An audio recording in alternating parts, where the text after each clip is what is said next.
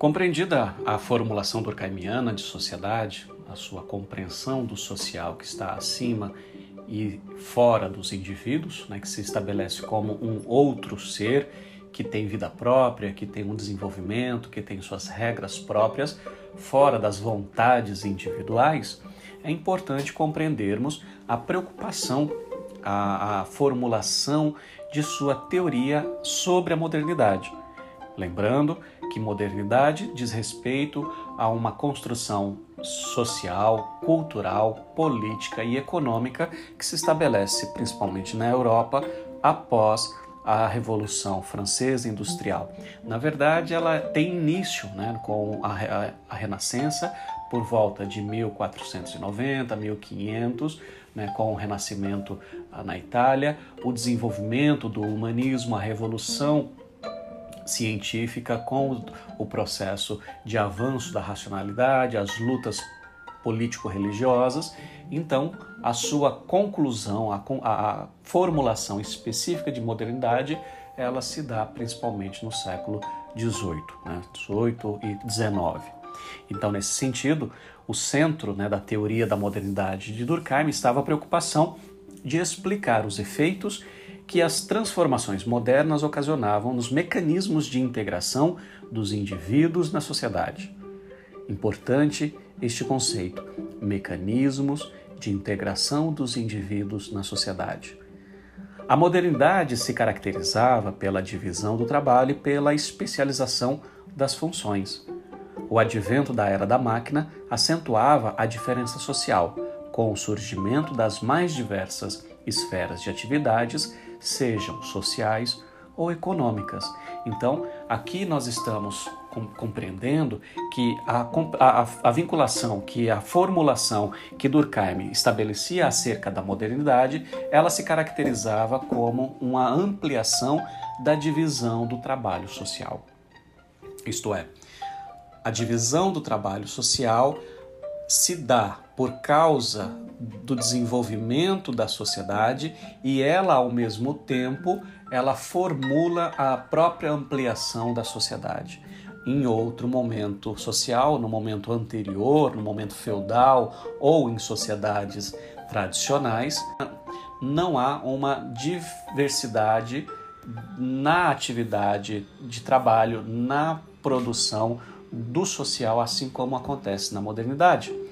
Então é nesse sentido que ele vai caracterizar dois modelos distintos de sociedade que nós veremos mais à frente, ou seja, uma so sociedade de solidariedade mecânica que não tem divisão social do trabalho ou uma diferenciação tão ampliada nessa divisão, e a sociedade de solidariedade orgânica que está estabelecida por meio das múltiplas e das diversas divisões do trabalho social. Né? Então, com essa, com essa modificação, com essa transição, com essas mudanças que a Europa, que a França estavam é, vivendo, Durkheim ele vai se preocupar e vai perceber que com o advento da máquina há uma maior diferenciação social. Ou seja, o que ele está chamando de diferenciação social? A, dif a, diferença entre os indivíduos numa sociedade.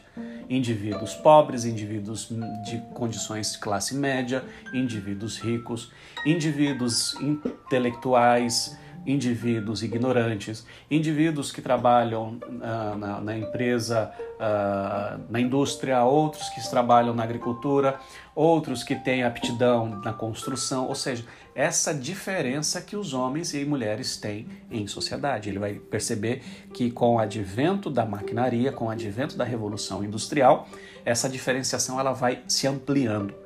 Né? Então nós temos com esse advento da revolução industrial novos tipos de laços sociais, diferentes daqueles laços sociais que eram estabelecidos no período feudal, por exemplo.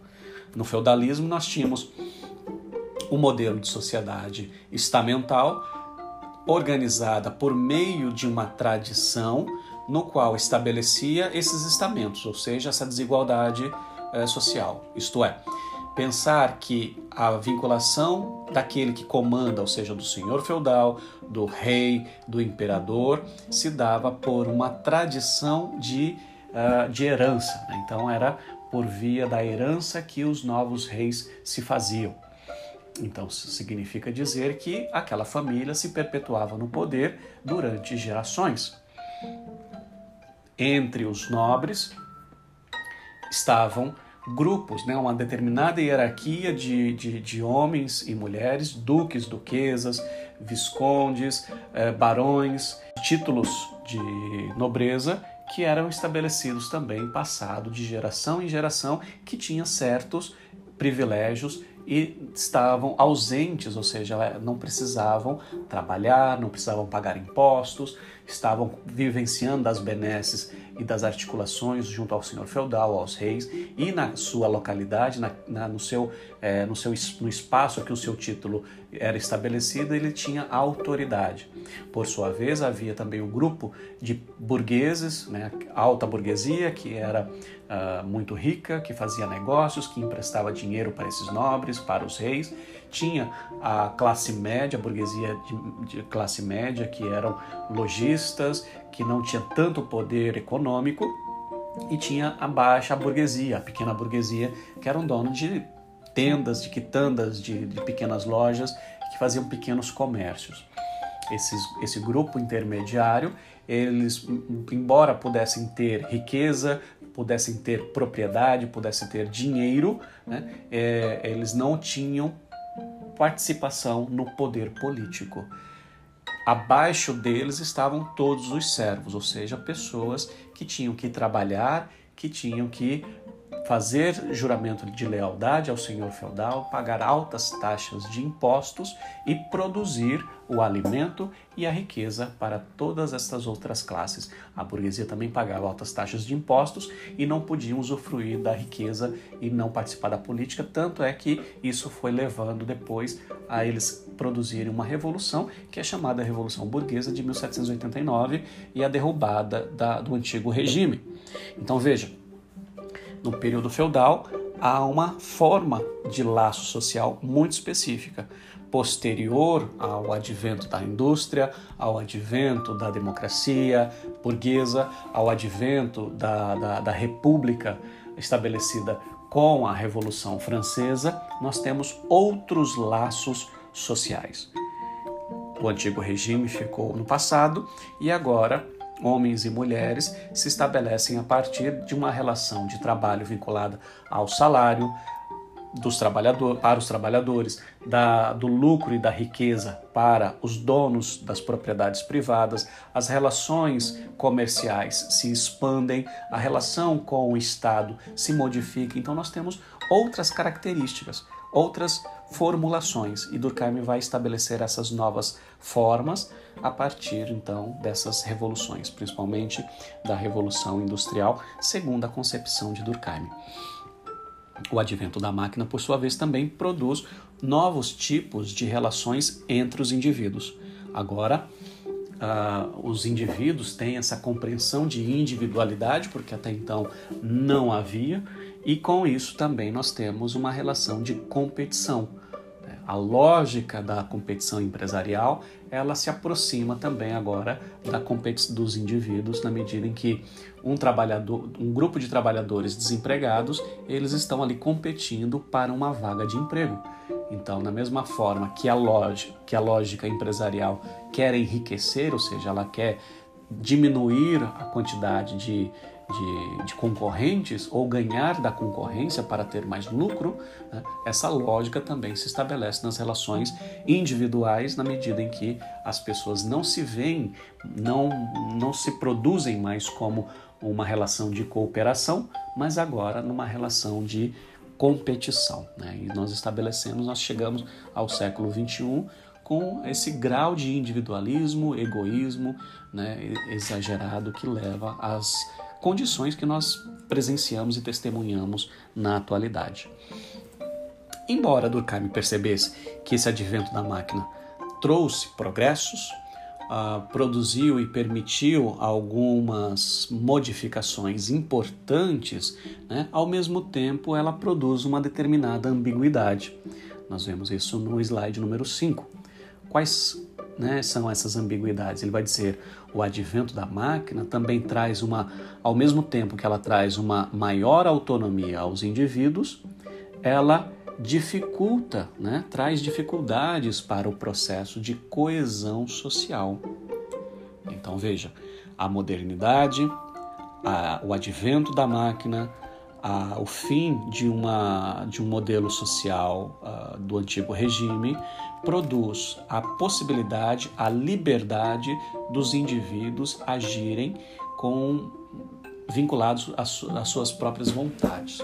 E ao mesmo tempo, quanto mais individualista estão os indivíduos, quanto mais individualistas estão as pessoas em relação social, significa dizer que há uma maior dificuldade para a coesão social. O que é a coesão? A organização, o desenvolvimento da sociedade, um tipo, um modelo, um agrupamento de pessoas que, organizados em uma ordem social, eles fazem o conjunto crescer, né? ou seja, mantém a vida saudável da sociedade. Mas ele vai dizer quanto mais individualista, mais difícil isso pode, isso vai acontecer. Por quê? Na medida então que os indivíduos possuem mais, mais individualidades, mais liberdade, eles podem se negar, eles podem descumprir regras. Então, como eu havia trazido o, o exemplo anteriormente, em uma determinada forma social, as mulheres, homens e mulheres, estão presos àquela condição e são, de certa forma, obrigados a cumprir uma determinação, como uma idade para o casamento, como as regras específicas para o casamento. No entanto, agora com maior liberdade, pessoas podem viver é, unidas, né, sem necessariamente passar pelo casamento oficial, seja ele religioso, seja ele civil, e se entenderem como um casal.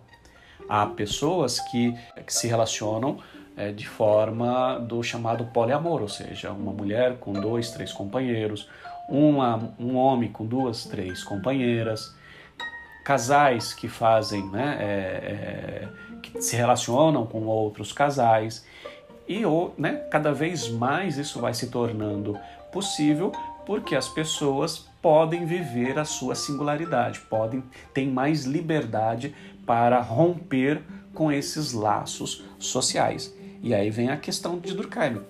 Como que essa maior liberdade ainda permite que a sociedade não se destrua, né? não chegue ao seu fim.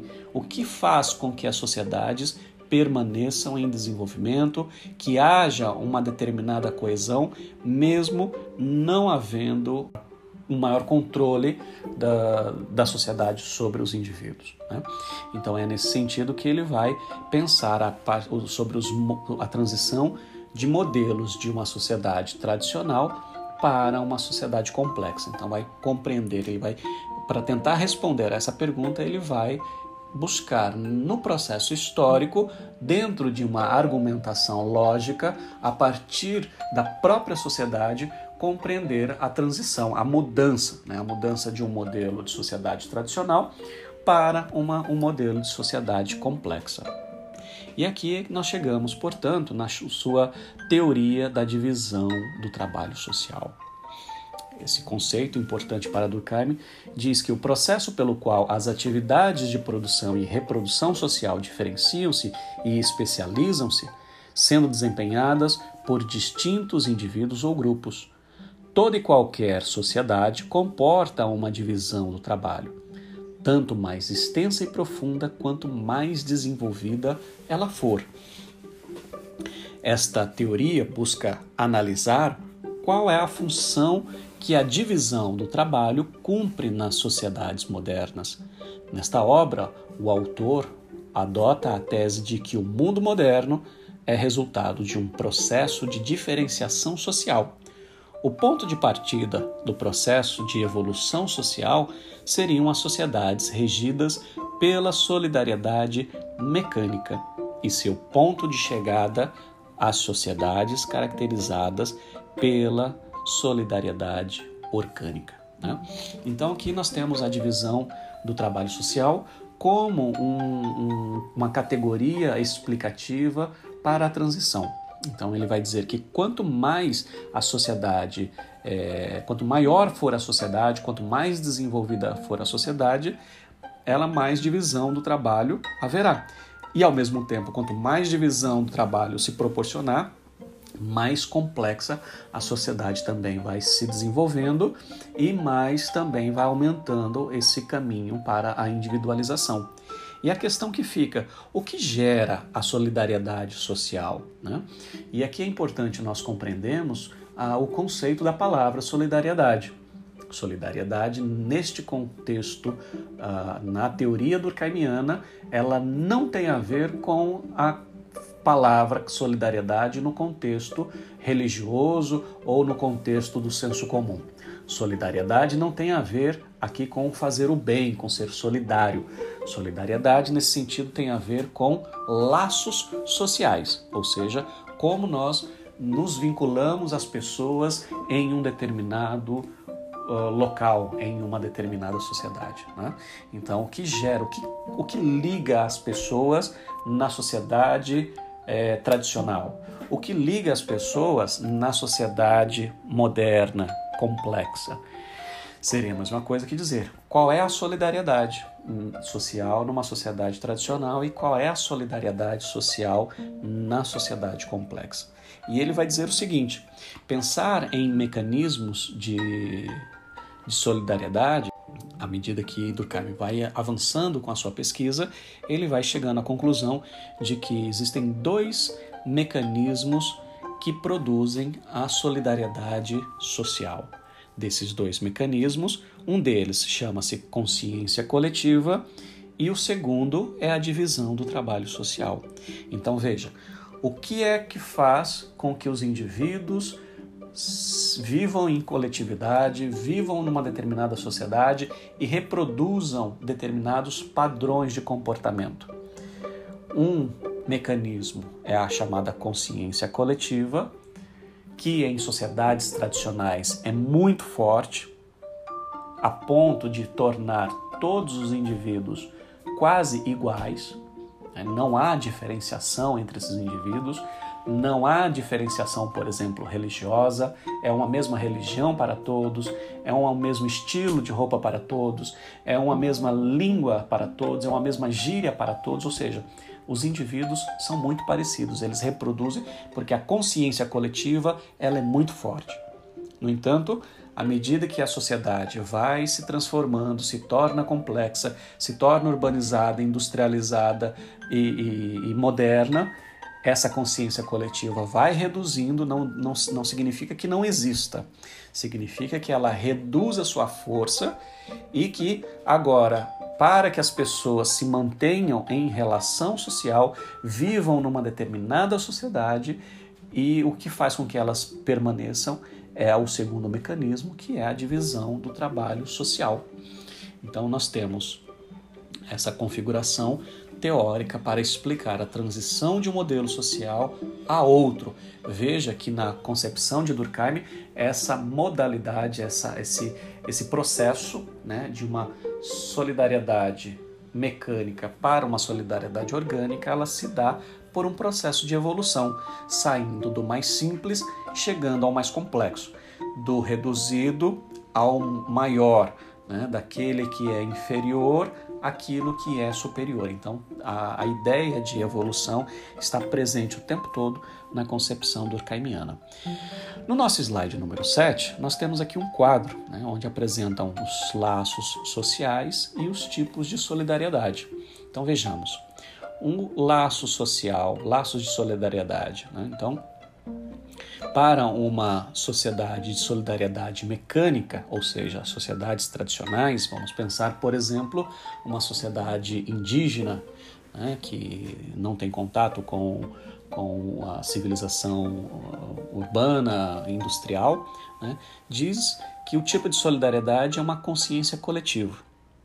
No entanto, a solidariedade orgânica, uma sociedade moderna, como americana, inglesa, alemã, brasileira, né, os laços de solidariedade diz respeito à divisão do trabalho social. No que diz respeito à organização social, as sociedades de solidariedade mecânica são chamadas de sociedades segmentadas. O que são sociedades segmentadas? São grupos sociais que eles têm uma lógica de vida que não depende de outros grupos. Eles se mantêm não tem relação uh, de troca com outros agrupamentos, ou quando essa troca é muito pequena, tem uma determinada lógica de desenvolvimento, tem a sua própria língua, tem a sua própria cultura e, e eles são fechados em si. Né? Então, sociedades segmentadas representa essa solidariedade mecânica.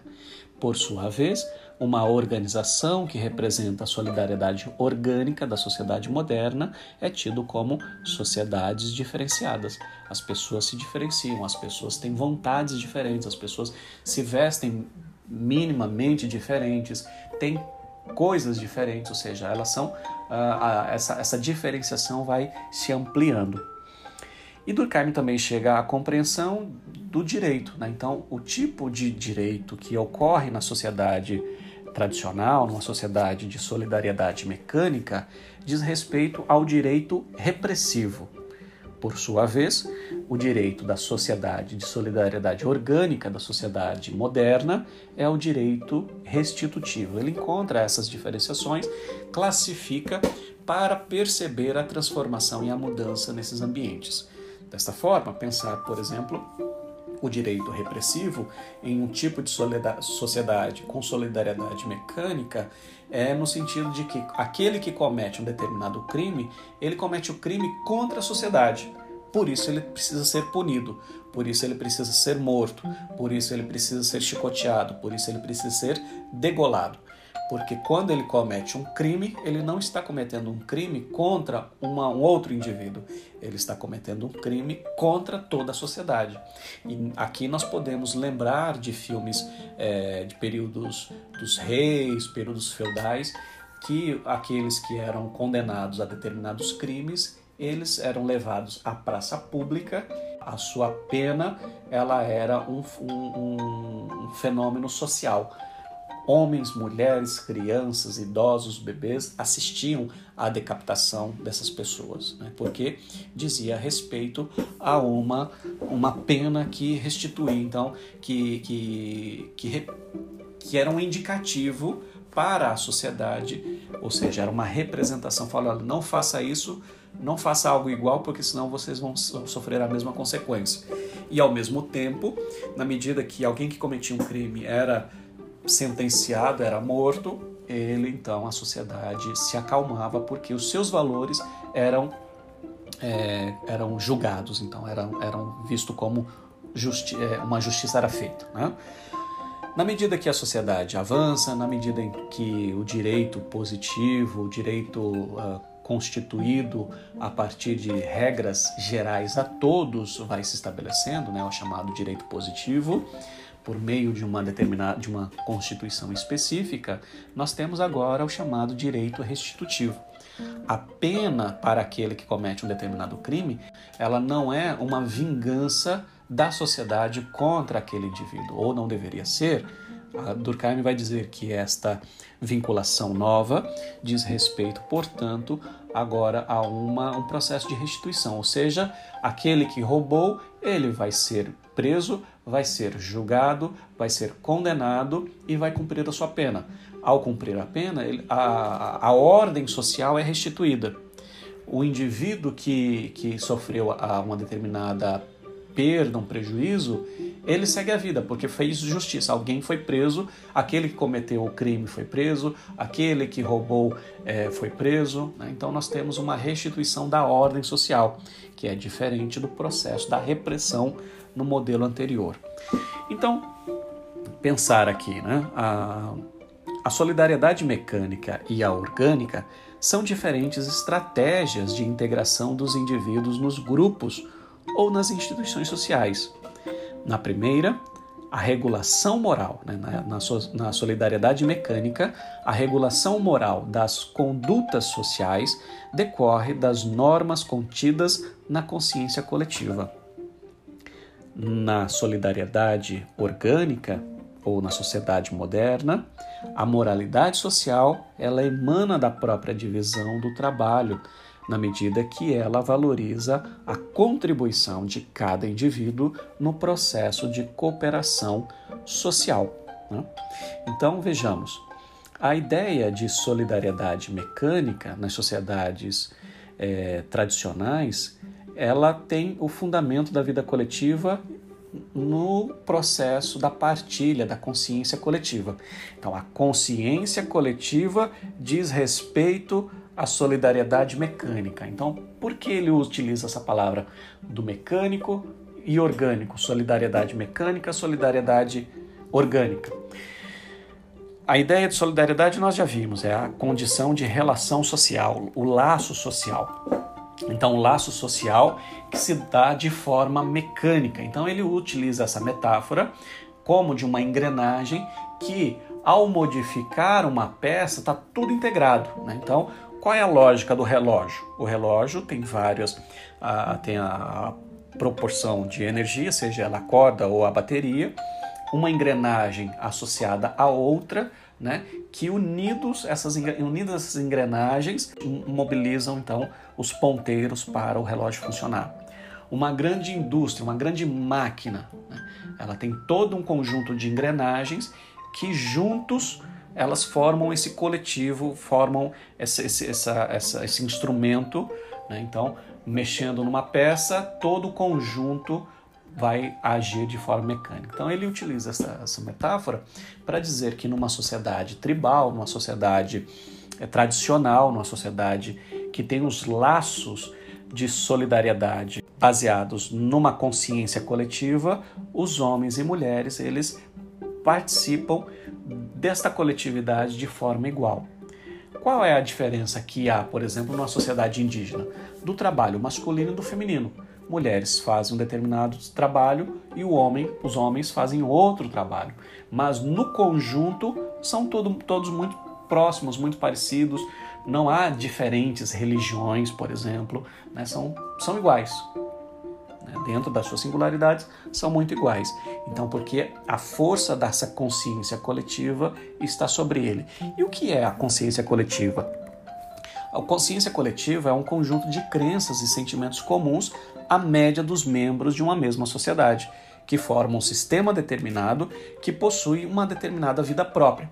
Né? Então, é, é, como se todos num, num agrupamento pensassem igualmente, né? não que pensassem junto, conjuntamente e pensassem a mesma coisa, mas que a média, né, a, a, um conjunto de crenças específicas, um conjunto de forma de visão de mundo, né, a, uma forma de, de entender o que é bonito, o que é feio, o que é bom, o que é mal, o que é o que pode, o que não pode, é muito parecido. Então, a consciência coletiva ela determina a, a mentalidade das pessoas.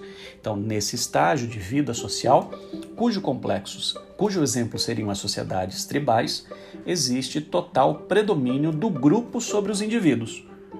A diversidade das funções é mínima e, por essa razão, os indivíduos são semelhantes, não desenvolvendo suas aptidões e talentos individuais.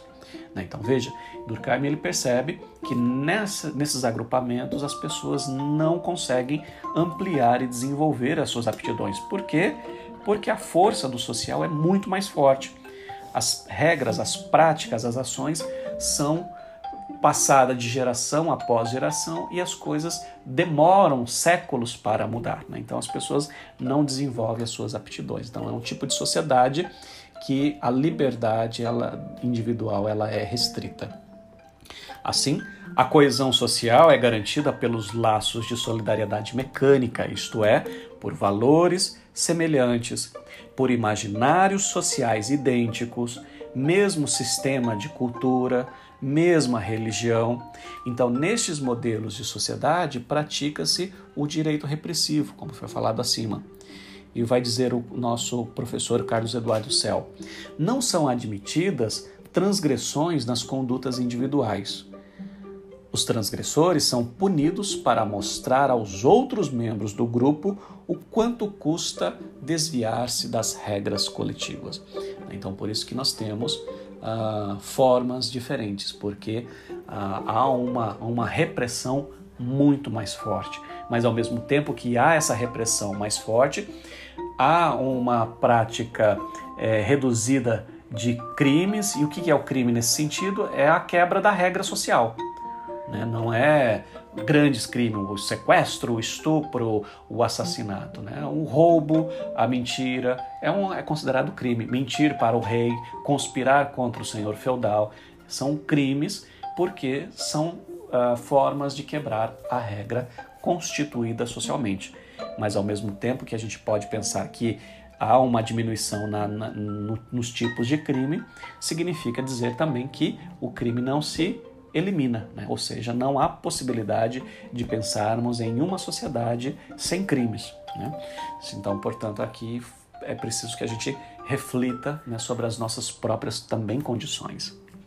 Por sua vez, a sociedade de solidariedade orgânica diz respeito à divisão do trabalho social. E assim, essa divisão foi considerada por Durkheim como a característica central da sociedade moderna. A divisão do trabalho social não pode ser compreendida apenas como um mecanismo que aumenta a produtividade e a eficiência. Ela contém ainda uma função integradora e modifica os laços de solidariedade entre os indivíduos. A divisão do trabalho possui uma dimensão social, pois altera a lógica da dinâmica das relações sociais. Esse texto está chamando a atenção a crítica que Durkheim fazia aos economistas, aos pensadores da economia do século XIX, que, como por exemplo Adam Smith, David Ricardo, né, ou seja, os clássicos do pensamento econômico que diziam que a divisão do trabalho ela era necessária para ampliar a produção. Um indivíduo que fica numa linha de produção, é, apertando um, um, parafuso, depois ele levanta e vai lá pegar a peça, aí faltou o martelo, ele levanta, pega o martelo. Então significa que esse indivíduo que está fazendo várias ações ao mesmo tempo, o seu trabalho, a sua produção, ela se torna reduzida. Quando alguém fica específico apenas para uma ação na empresa, o outro fica por outro, o outro fica por outro, ou seja, há uma divisão nessas práticas produtivas, existe, portanto, um aumento produtivo. E a valorização da divisão do trabalho, na perspectiva dos economistas, se estava apenas na quantidade. Durkheim vai dizer: a divisão do trabalho não é importante apenas por causa da quantidade. A divisão do trabalho também é importante porque ela tem uma função que integra os indivíduos em sociedade. Ela produz uma modificação nos laços entre os indivíduos, nos laços sociais das pessoas. Porque agora, com essa divisão do trabalho, se nós somos mais individualistas, se eu posso escolher ter uma religião X, uma religião Y ou não ter religião nenhuma, a força deste item social já não estabelece mais que eu seja membro ou tenha que respeitar a sociedade. Portanto, eu posso fazer aquilo que eu quiser. Se hum, agora com a, com a sociedade ampliada, nem, todo, nem todos os indivíduos me conhecem, logo eu posso cometer ações que eu desejo e que as pessoas não vão saber o meu nome. Durkheim vai chegar a essas conclusões e dizer: se partimos apenas desse individualismo, as pessoas poderiam fazer ter uma liberdade total e essa liberdade total poderia levar ao esgarçamento da sociedade. No entanto, como esses, essa individualidade já está estabelecida, o que faz com que as pessoas em sociedade se mantenham e mantenham a própria sociedade? É a divisão do trabalho. Ou seja, eu não sei, por exemplo, produzir um pão. Né? Eu não sei, por exemplo, é, produzir uma roupa. Então significa que eu preciso de uma outra pessoa que saiba fazer o pão, preciso de uma terceira pessoa que saiba fazer uma roupa, da qual eu compro deles. Já compro pronto. Ah, eu não sei fazer uma lasanha, o que, que eu faço? Eu vou, contrato uma profissional ou vou ao mercado que a lasanha já está pronta e compro. Então eu, mesmo não sabendo, eu posso ter. Eu não sei construir um celular. Eu vou à loja, compro um celular que já está pronto por uma centena de pessoas que precisaram é, é, trabalhar para a produção desse equipamento. Né? Então, o que é a divisão do trabalho? Por que, que a divisão do trabalho social é um mecanismo de integração, segundo a compreensão de Durkheim?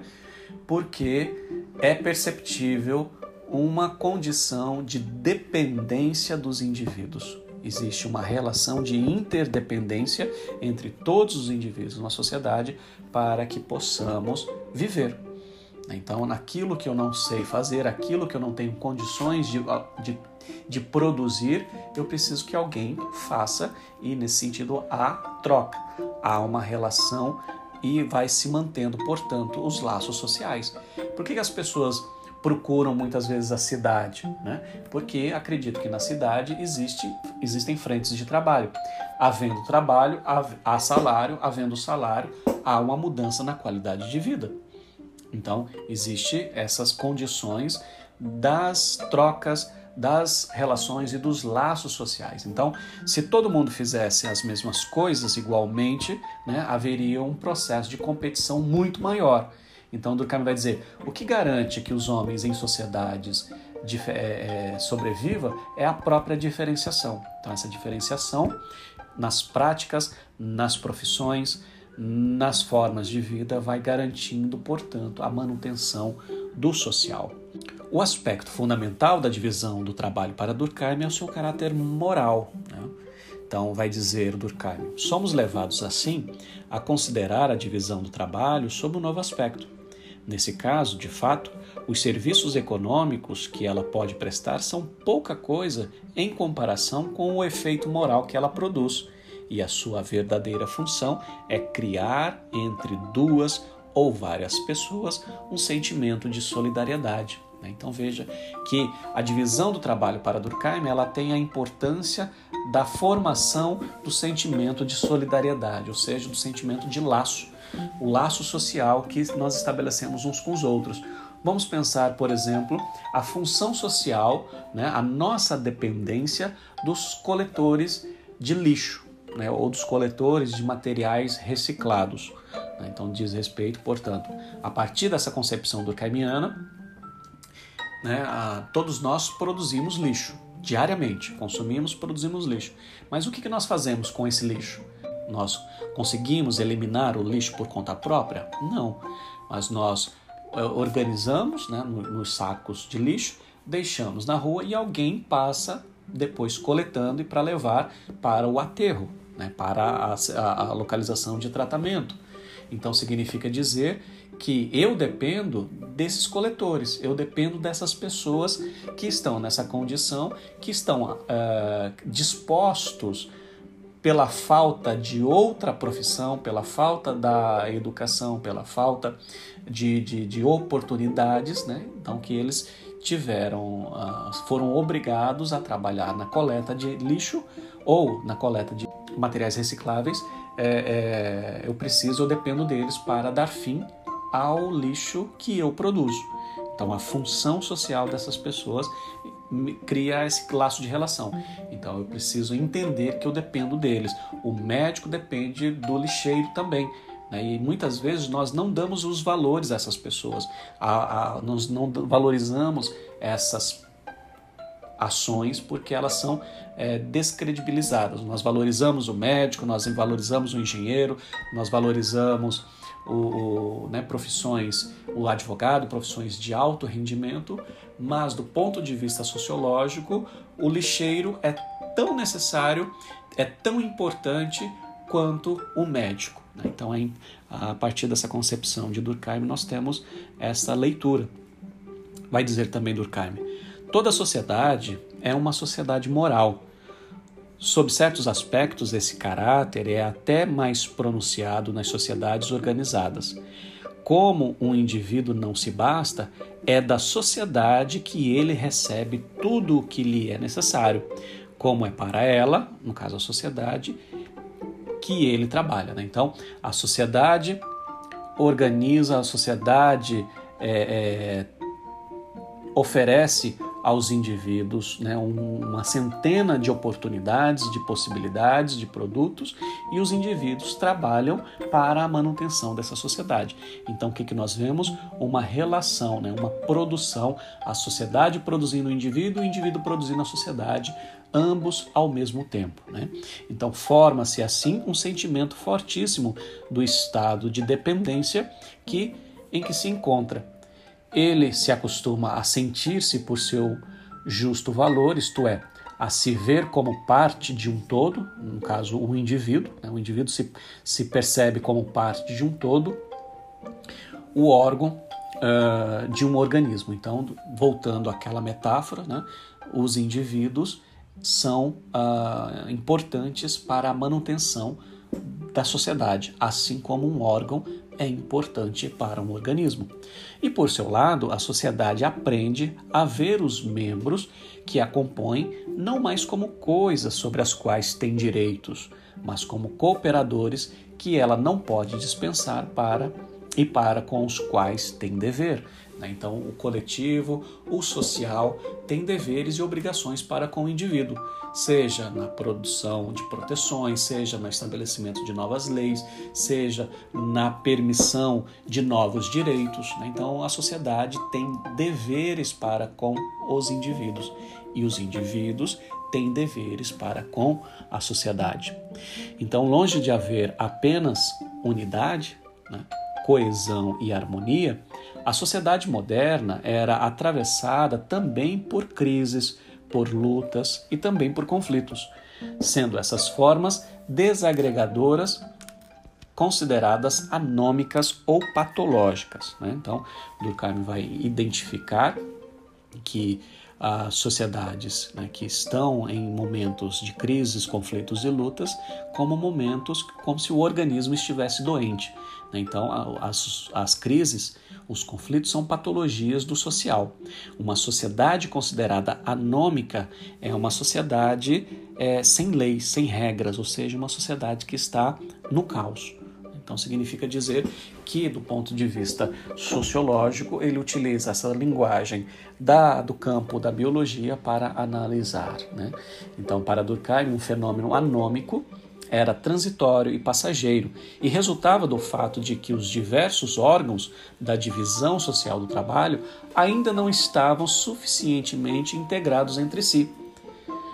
Ou seja, para Durkheim, um problema como, por exemplo, da criminalidade, da violência urbana, ele vai dizer o seguinte: bom, essa sociedade, é, primeiro, esse fenômeno não é eterno, ele é um fenômeno transitório, é um fenômeno passageiro, porque na medida que a sociedade amplia o seu laço social, esses conflitos, esses problemas, essa patologia vai ser resolvida precisa identificar quais são as instituições que estão falhando. É a educação? É a instituição casamento? É a instituição religião?